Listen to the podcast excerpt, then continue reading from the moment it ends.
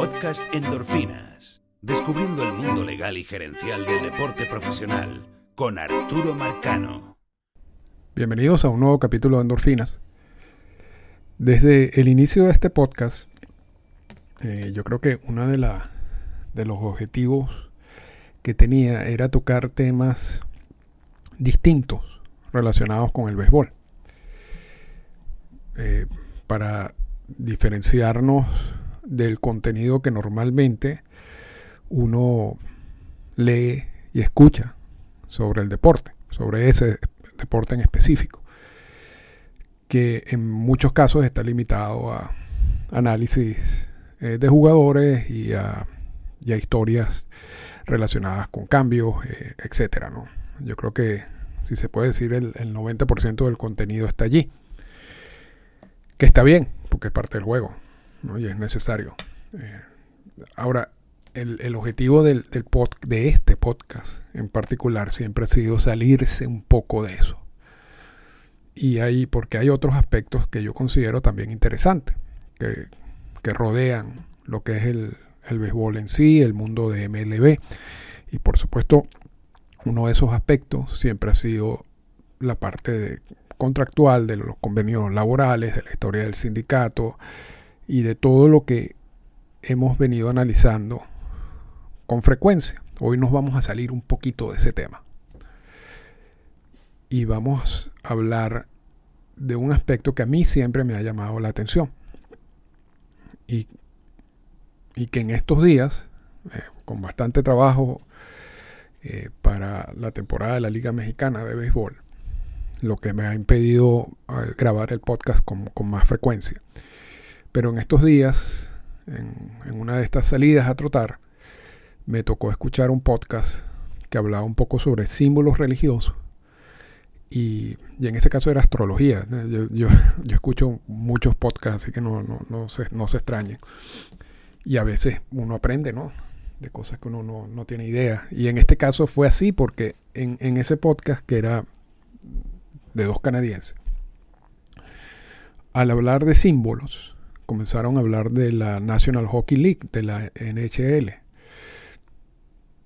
Y empezaron a explicar cómo la NHL es un deporte, por supuesto, hockey, pero que lo que vende al, público y lo que el público compra va más allá del deporte. Eh, la liga, en este caso la NHL, contiene una serie de elementos, una serie de símbolos que son importantes para la sociedad.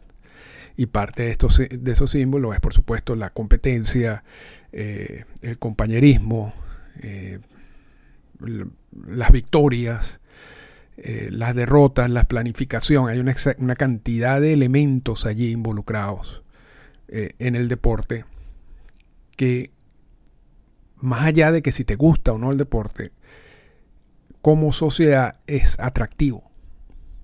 Y las ligas en sí tratan, no solamente la, la NHL, sino todas las ligas, tratan que esa relación sea muy fuerte. Porque mientras esa relación emocional, eh, cultural, y hasta cierto punto religiosa exista, estas ligas venden.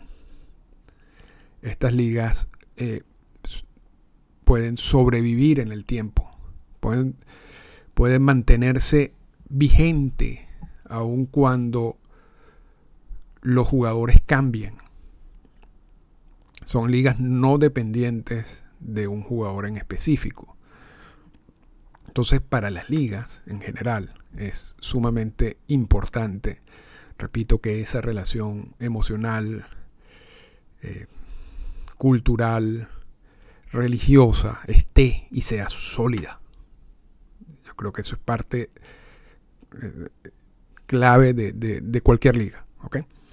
Ahora, en ese análisis que están haciendo y que estaba centrado en la NHL, me, vino a la cabeza, bueno, eso, eso es verdad. Y viviendo en Canadá, lo, soy testigo de eso.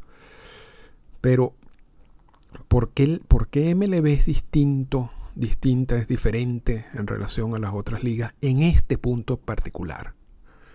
Porque sí hay esa relación en la NHL, pero yo no creo que esa relación sea exagerada. Yo, creo que hay, hay como ciertos límites entre lo que pueda ofrecer la, la NHL como ejemplo, como símbolo, y lo que puede ofrecer otras actividades. Y no hay necesidad, o el público o la gente no tiene la necesidad de proteger a la, NHL. La NHL no es, una, no es una persona indefensa que requiere de la protección de los fanáticos. Y es objeto de críticas y es como cualquier otra institución normal y corriente. Ahora, ese no es el caso de, Major League Baseball, de MLB. el caso de MLB es bien interesante. Y, esto, esto es un tema que aun cuando mm, básicamente en este caso nace como, como tema del, del, podcast, de, gracias a, ese otro podcast que estaba escuchando. Es esto es un tema analizado también en, los Estados Unidos. Hay un libro que se llama Baseball and the Rhetoric of Purity de Michael Butterworth, eh, en donde se toca este tema en particular con, un, punto de vista un poco distinto a lo que vamos a hacer en el día de hoy, aunque posiblemente lo que, lo que vamos a continuar diciendo tiene alguna influencia de ese libro. Pero es que ese libro también refleja mucho de, análisis que se ha hecho en este, en, este punto, ¿no?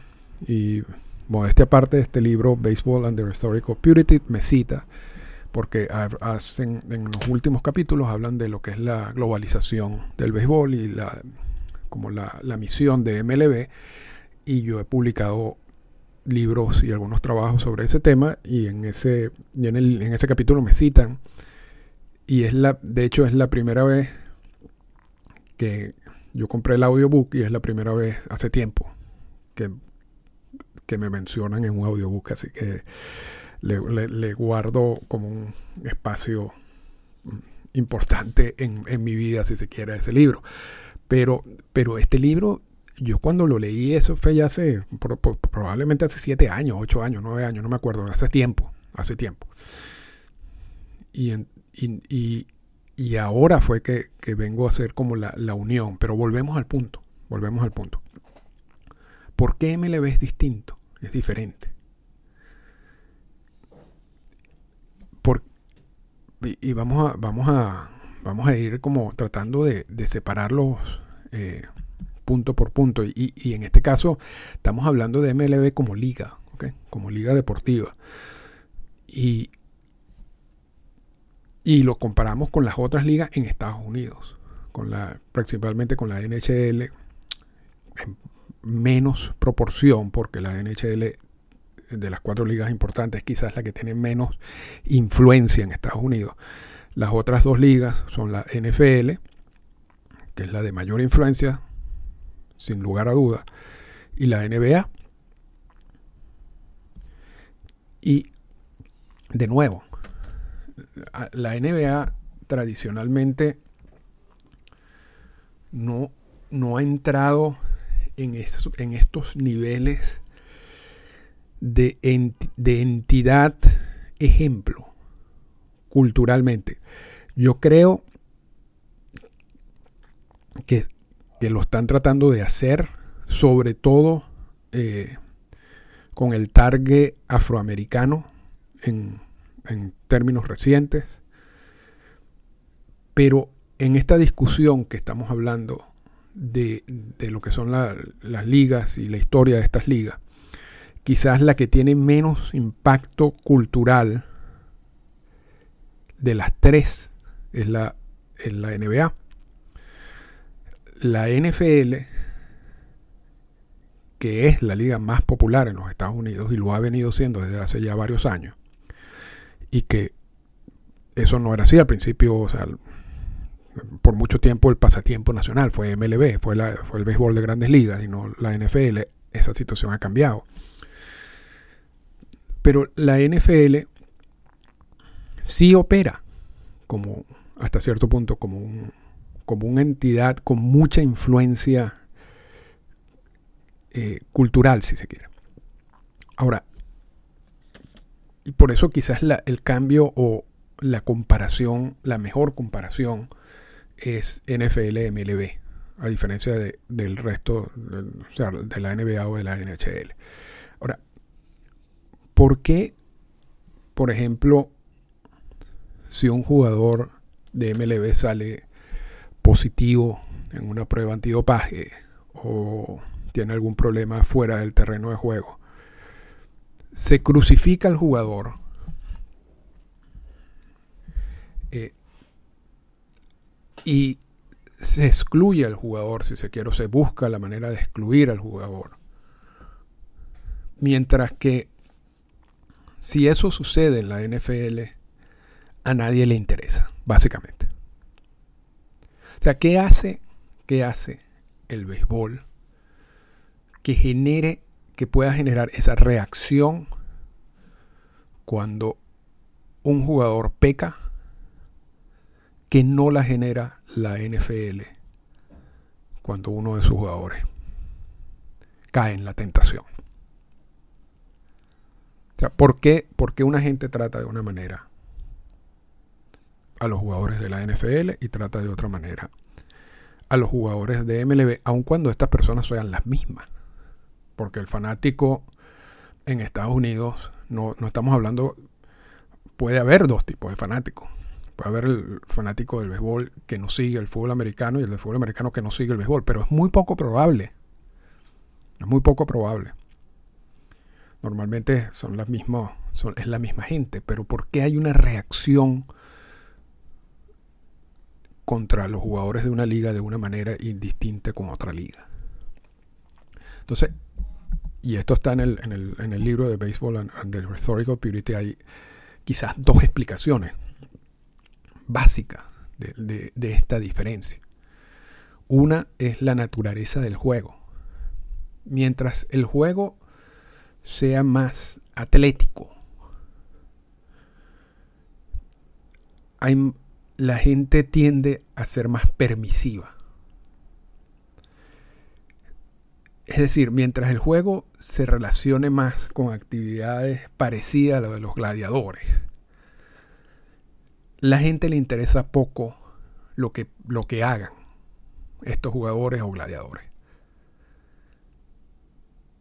Y la NFL, si hay una liga que, podemos hacer ese, ese con, los gladiadores, es la NFL.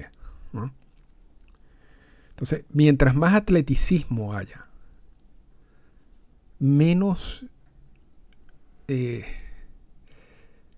presión hay culturalmente de juzgarlo. Ya, ya el hecho de que estos sean personas que se están atreviendo a hacer esa actividad, pareciera que es el permiso que necesitan de la sociedad para básicamente hacer lo que quieran. Y eso, aun cuando estamos comparando ligas,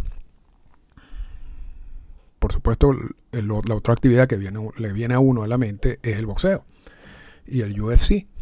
Y el claro ejemplo es Mike Tyson. O sea, no, hay persona que haya incurrido en más actividades negativas en su vida que Mike Tyson. Dicho por él mismo. Yo, yo hace poco escuché su libro de la, biografía de, Mike Tyson.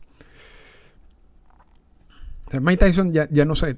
O sea, si tú pones en una lista las cosas negativas que una persona puede hacer. Eh, Mike Tyson las ha hecho todas. lo, único que le falta es, matar a alguien. ¿Ok? Y no, sé. Y, está, pero estaba involucrado en, situaciones donde se han muerto personas. Vamos a dejarlo hasta allí. Pero Mike Tyson sigue siendo una figura. O sea, Mike Tyson sigue vendiendo pay-per-view a la edad que tiene. y, aparece, hizo obras en Broadway y fue un éxito. Y vamos a ver una película de Mike Tyson en el futuro. ¿Por qué nosotros aceptamos o por qué la sociedad acepta a Mike Tyson? Tranquilamente, con las críticas que le puedan hacer, ¿ok? Pero evidentemente que cuando, cuando tú ves los niveles de venta y el nivel de popularidad de Mike Tyson, tú dices que hay una aceptación. Y entonces, por, de nuevo, ¿por qué se acepta socialmente a Mike Tyson?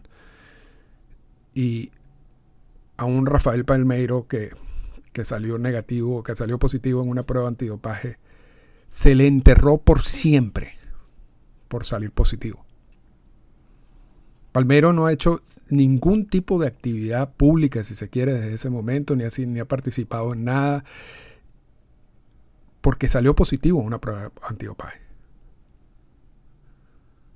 Ok, dijo en el Congreso, yo nunca he probado nada de eso, y después salió positivo. Ok, o sea, vamos a decir, vamos, eh, es mentiroso, engañó el sistema, trató de engañar el sistema, lo capturaron, etcétera, todo. Pero ¿por qué Tyson a Tyson lo dejamos entrar en nuestras casas y a Palmeiro no.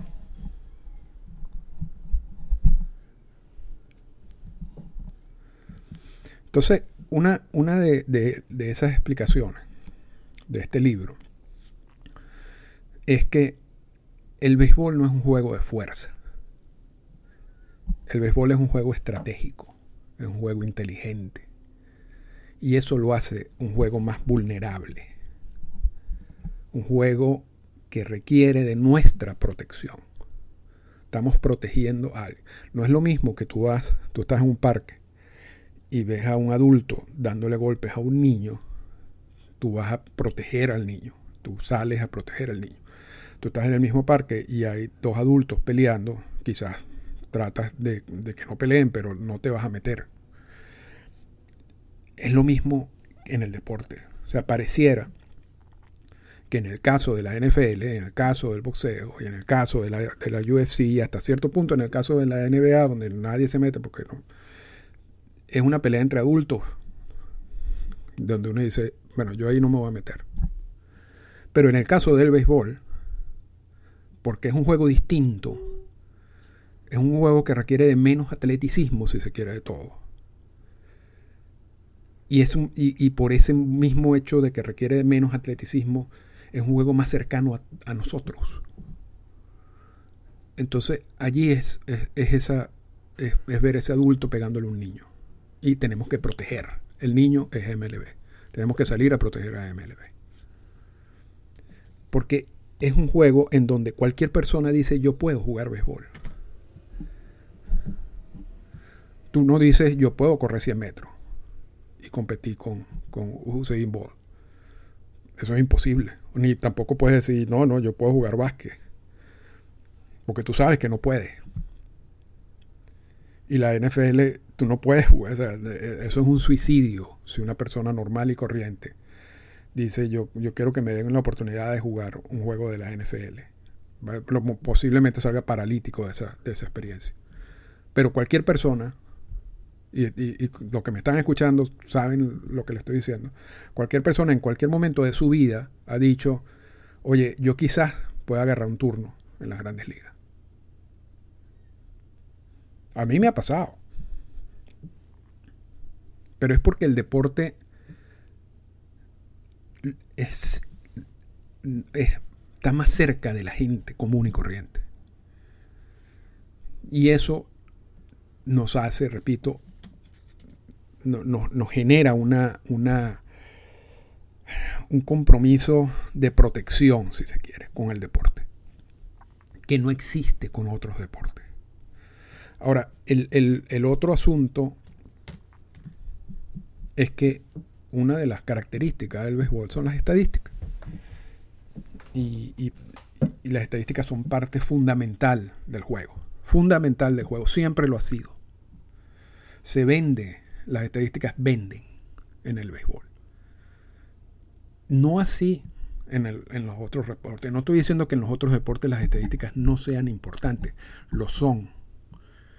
Pero no hay ningún deporte en donde la estadística tenga tanta fuerza como, como puntos, como hitos, como el béisbol. Y entonces, cuando alguien trata de, de romper estas estadísticas de los récords y se descubre que hubo trampa, entonces hay un, un ataque que va más allá del hecho de hacer trampa. Ya tú estás atacando la pureza del juego o la base del juego. A diferencia de la NFL, donde si tú haces trampa, ¿qué importa? Realmente. ¿Cuál, ¿Cuál es la base que tú estás quebrando allí en la NFL? Te suspenden porque hay una política y eso y cuando regresas no pasa nada. Pero en el béisbol, cuando tú haces trampa, y eso, y eso hace que tú rompas una estadística que es una estadística sagrada, ahí estás yendo un poco más. No un poco, estás yendo mucho más de lo permisivo socialmente, culturalmente. Entonces, e, estas, estas dos características de que es un deporte menos atlético, que está más cercano a la persona normal y corriente de la calle, y, el hecho de que las estadísticas son parte importante de la historia del juego, hacen que el juego sea distinto. Y hace que el juego, hasta cierto punto, necesite de nuestra protección. Porque si nosotros no protegemos como fanáticos el juego, se destruyen estas bases. O sea, estoy, diciendo más o menos lo que puede ser el, razonamiento de, esto, de por qué MLB es distinto. Históricamente, y, esto este, este podcast es simplemente una reflexión, eh, aquí hay muchos temas que se pueden analizar y que yo los invito a que lo analicen por su cuenta. Porque si les interesa. Pero, pero aquí hay muchas cosas que yo considero interesantes. Y por eso, a pesar de que he estado sin grabar este podcast ya por algunas semanas, eh, me pareció clave hacer este, este en particular. Históricamente, y vamos, vamos al mundo de las apuestas, vamos al mundo de las apuestas. Había una relación de la Liga Americana, de la Liga Nacional, de las distintas ligas, antes que hubiera la, unión de la Liga Americana y la Liga Nacional para convertir a MLB, incluso después de, que hubo esa unión, había una relación importante entre el mundo de las apuestas y el juego. Habían eh, secciones en los estadios reservadas para gente que de apuesta, para apostadores. Y eso se salió de, la, de las manos, y eso todos lo sabemos, el caso de 1919 y las medias, las medias negras de Chicago. Y vino el juez Landy. Y yo creo que a partir de ese momento, todo este concepto de pureza del juego empieza a agarrar fuerza. Empieza a agarrar fuerza. Porque Landes empieza a reflejar y la creación de la figura del comisionado y más una, figura como Landy, empieza a consolidar esa, esa figura del deporte como ente relativamente puro.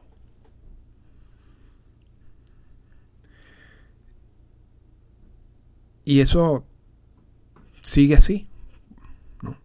Eso empieza con Landy, pero luego la función de los comisionados en general, que, que hablan de proteger a los mejores intereses del juego, pero es proteger al juego en general, de las impurezas que rodean al juego. Que eso es una figura del comisionado que no existía en otras ligas y que y después incorporadas posteriormente en, en otras ligas con otros conceptos y también MLB se maneja bajo el concepto de que no se le aplica la ley antimonopolios, etcétera, pero ya ese es otro tema. Pero esa, esa protección que tienen del comisionado también influye en la construcción de esta, de esta, de este concepto de MLB que, que, sigue, que seguimos manejando hoy en día. Y que sigue teniendo mucha fuerza hoy en día. Y que es algo importante que tenga fuerza, por cierto, para MLB y para el comisionado. Porque eso ayuda al negocio. Pero, pero yo creo que parte todo de eso. Parte todo de cuando Landis, cuando crean la figura del comisionado, cuando Landis toma la decisión de los medias negras de Chicago, cuando empieza a haber un, un, antes y después de la relación del mundo de las apuestas con el deporte, cuando se pone al juego como dentro de una dentro de una protección distinta. Ya, ya existía, ya existía, esto no lo crea Landis, ya existía una relación o la intención de relacionar al juego con aspectos religiosos. Ya, ya eso existía, el órgano eh, que, estaba en los estadios, normalmente a veces era el mismo órgano que estaba en las iglesias, la música de órgano. Eh, hay muchos aspectos que ya empiezan a relacionar la, el mensaje que quiere lanzar la liga con mensaje religioso. Eso, repito, eso viene antes delante. Pero agarra más fuerza luego delante. Y, ya, ya, y no solamente aspectos religiosos. Eh, también eran momentos donde había, habían guerras, las guerras mundiales, habían conflictos bélicos, distintos conflictos bélicos. Y se une también esa relación de héroes militares con el deporte, pero más con el béisbol. Empieza esa relación del béisbol con, actos militares, eh, incluso cantar el himno, eh, hacer honores eh, a la bandera, reconocer figuras militares en el juego.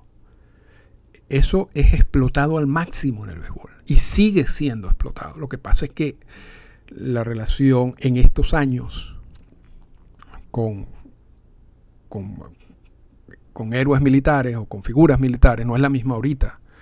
Y quizás eso sea consecuencia de la guerra de Vietnam y todo lo que pasó después. Pero en este momento era, era parte del ejemplo, si se quiere, en casa. ¿no? Estos héroes militares y jugadores de béisbol. Y MLB une, busca unir esos dos conceptos, más el concepto ya religioso que venía alimentando desde hace tiempo. También, y esto es otro aspecto que, vale la pena resaltar quizás después, eh, es que el, el béisbol siempre, y lo sigue siendo, fue un deporte blanco. Y esto no, esto es un tema más completo, pero incluso, más complejo, incluso luego de que, de que Jackie Robinson rompe la barrera del color, el deporte sigue siendo blanco. A diferencia de los otros deportes en los Estados Unidos a diferencia de la NBA, a diferencia de la NFL. Y repito, la NHL es mucho, una liga más reciente y es una liga que tiene otras características. En Estados Unidos, en, Canadá es un, es un caso distinto. Y eso es otro aspecto que también tiene que entrar en este análisis. Porque es, es y ha sido un deporte blanco a todos los niveles. Tanto a nivel de jugadores como a nivel de coach, a nivel de managers y a nivel de medios. Y eso es otro elemento, repito, dentro de esto. Entonces, y si quieren agregar otro elemento, pero que no tiene nada que, tiene que ver con otras cosas, es, es, esta, es esta búsqueda de héroes que también generaban estos conflictos bélicos. Y algunos de esos héroes, por supuesto, eran los militares, algunos de esos héroes eran los jugadores de béisbol y algunos de esos héroes eran los superhéroes. Y, Marvel y DC Comics y todo eso nace también y se alimentan de esa necesidad que existe en la, en la sociedad de buscar héroes. Porque no los consiguen o piensan que no se consiguen en figuras políticas, por ejemplo. Entonces, o en otro tipo de figuras. Entonces, una de estas figuras que, que, sí consiguen eran en, algunos casos los héroes militares, jugadores de béisbol y repito, y después surge también todo este concepto de superhéroe que todavía lo tenemos. Pero esos vacíos que existen cultural, socialmente, y que son llenados, repito, por, por distintos aspectos, el béisbol también tiene una labor fundamental allí para llenar eso. Y allí es donde viene esta, e, ese aspecto que todavía hoy en día uno lo, lo, maneja, que es que los jugadores son en algunos sitios considerados como ejemplos. Hoy en día tiene menos sentido por todo lo que ha pasado en el béisbol. Y, quizás uno sea fácil decirle, no, no, los ejemplos están en su casa y eso, eso debe ser así. Pero si uno se pone a ver en esa época, sí tenía, sí tenía algo de sentido. ¿no? O sea, porque el béisbol era una, una, una entidad casi sagrada. Y estos jugadores eran héroes mitológicos, si se quiere. Entonces, en, en esa circunstancia, decir, esos jugadores son ejemplos, tiene algo de sentido. Hoy decirlo hoy no tiene. Pero, pero en ese momento sí. Y es el béisbol llenando ese vacío. Que existía y que yo creo que todavía existe. Pero a mucha menor escala. Otro punto, y ya, ya estamos por terminar. Otro punto es que los medios y los periodistas y los analistas históricamente siempre han sido muy complacientes a la hora de promocionar el juego. Y, muy dados a ocultar los pecados de los jugadores. Estoy hablando históricamente. Era, era mejor, era más conveniente en muchos de estos años problemáticos en la historia de los Estados Unidos promocionar estos mitos que, ponerlos como seres humanos que eran. Y eso ayuda o ayudó a crear esa, esa imagen de superhéroe y esa imagen de ejemplo a seguir. Con mucha ayuda también de estos, de los medios de comunicación en general. Y esa ayuda sigue existiendo también, bajo otros niveles, bajo otras circunstancias. Pero uno todavía, cuando, ve, cuando entra en un, proceso de conflicto laboral, y lo hemos hablado infinidad de veces en estos podcasts, uno todavía ve a algunos periodistas protegiendo la parte romántica del juego. Tratando que la gente se aleje de ver al juego como el negocio que es, con las complejidades que llevan y centrando su análisis y sus comentarios en algo que no existe. Porque esa es la manera como, ha como se ha defendido el juego. Para que no caiga en, lo, en el mundo de la NFL, o en el mundo de la NBA, o en el mundo del boxeo, o en el mundo del UFC, o lo que sea. Esto es un, esto es un mundo distinto. Esto es un mundo romántico, esto es un mundo mitológico, eh, que, no que no necesita estar eh, atacado por aspectos mundanos, como lo que puede, como lo que puede ser una negociación de un convenio laboral. Entonces, eso es otro, quizás otro elemento también que hace que MLB ha sido diferente del resto. Y, y cerramos con dos, con dos puntos, porque evidentemente que el asunto del esteroide, de los esteroides y del Salón de la Fama son ejemplos claros de lo que estamos hablando. No hay ninguna reacción en ninguna otra liga ni cercana a lo que ha pasado en MLB con los jugadores que han salido positivos por, por dopaje o que han tenido relación con dopaje, aun cuando no han salido positivos. Tiene que ver también, repito, con la parte histórica de las estadísticas, por ejemplo, en el caso de Barry Bonds, en el caso de Mark Maguire, en el caso de Roger Clemens. Pero también aquí hay un poco de confusión en la gente, ¿no? Porque esto es básicamente la posición reciente de un grupo de fanáticos que se siente atacado por esta por estos pecados y, se sienten la obligación de defender el juego. repito, porque ven al juego como algo indefenso. Pero,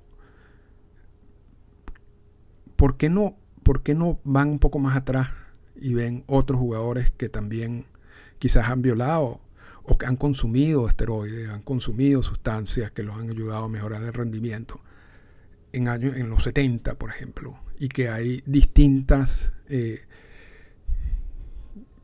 formas en que los periodistas han verificado ese consumo, etc. Esos, no, esos jugadores no entran de, dentro de este ataque, entre comillas. Son excluidos ¿Pero por qué? O sea, ¿por qué unos sí y por qué otros no? Y son jugadores que también han tenido historia, eh, números históricos. Yo esa parte no la entiendo. De verdad. Si, si, si somos críticos en general, vamos a ser críticos en general. Ahora, ¿por qué somos críticos de unos años para acá?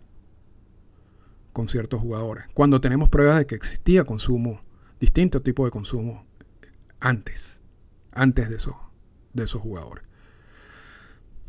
Esa parte me confunde. Y por supuesto, la, otra parte que me confunde es la parte del Salón de la Fama. Porque el Salón de la Fama del béisbol es un Salón de la Fama totalmente distinto al resto del Salón de la Fama, de los, de los Salones de la Fama. Si uno ve el perfil de, los jugadores que están en el, en el Salón de la Fama de la NFL, quizás, yo no sé, dar un porcentaje sería atrevido, pero vamos a decir, más del 50% no pasarían los análisis que hacen los votantes en el Salón de la Fama del Béisbol. Y eso no importa realmente para el, fanático de la NFL. Pero ¿por qué es tan importante para el fanático del béisbol? ¿Qué, es lo que hace que ese proceso sea distinto? Es esto, es todo esto lo que estamos hablando en el día de hoy.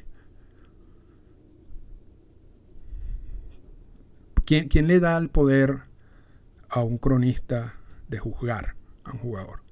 O su carrera, o lo que sea. Porque es evidente que el rol del cronista que vota en el Salón de la Fama de la NFL o en la NBA está más centrado al aporte de esos jugadores en sus distintas disciplinas. Yo no estoy diciendo que esto esté bien o esté mal, sino estoy diciendo por qué es distinto en el Salón de la Fama, por esto mismo, por todo lo que hemos conversado. estos son temas que no tienen respuesta, solamente estoy haciendo el planteamiento. Y cerramos con esto. ¿Es MLB distinta como liga de béisbol? ¿Porque es béisbol? ¿O por lo que rodea esa liga y las características particulares de la historia de los Estados Unidos? Porque hago esa pregunta porque hay otras ligas de béisbol en el, en el mundo. Están las ligas del Caribe, la Liga Mexicana de Béisbol, la Liga de Corea, la Liga de Japón. ¿Son estas ligas iguales a MLB? O sea, son estas ligas consideradas indefensas, si se quiere, por el fanático, de su fanático. Son estas ligas tan exigentes cuando uno de sus jugadores sale positivo en una prueba de antidopaje o tiene un problema fuera del terreno. O es algo en más de MLB o, que se multiplica más en, cuando se trata de, MLB que cuando se trata de otras ligas. Yo creo que, yo creo que no todas las ligas y no todos los fanáticos de todas las ligas tiene esa misma eh, forma de evaluar sus ligas en comparación a como lo hacen con MLB. Y me explico. Yo creo que mucho del fanático de cada una de estas ligas, y quizás la más cercana a, MLB es la liga japonesa, eh, porque también hay, hay un respeto, el respeto japonés hacia las instituciones en general. Y no estoy diciendo que nosotros no respetemos a nuestras instituciones, pero en muchos casos no lo hacemos. Eh, pero